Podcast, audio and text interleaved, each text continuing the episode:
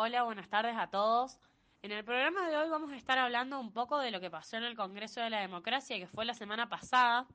los días 10, 11, 12 y 13 de septiembre en la Facultad de Ciencia Política y Relaciones Internacionales,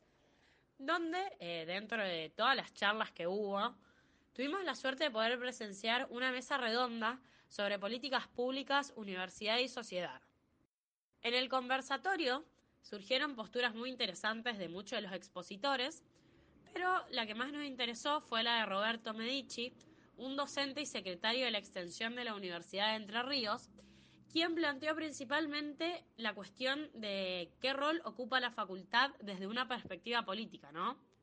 Hubo una postura muy explícita sobre este rol que mencionábamos de la política y la facultad. El vínculo entre la universidad y la política en general me parece que fue bastante cómodo, en el sentido de que se logró un diálogo, la universidad no le tuvo miedo a la discusión política respecto de modelo país o necesidades país.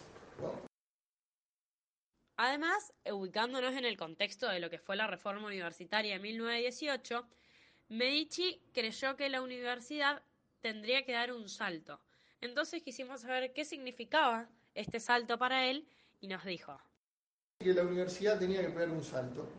que implicaba dejar de, de pensar que el vínculo seguía siendo con la política y que ahí el vínculo empezaba a ser la discusión con el mercado. Por último, aunque el docente se explayó un montón y profundizó en muchos temas, para cerrar su exposición nos planteó una reflexión sobre nuevamente el rol de la universidad, pero dentro de este sistema capitalista en el que vivimos hoy.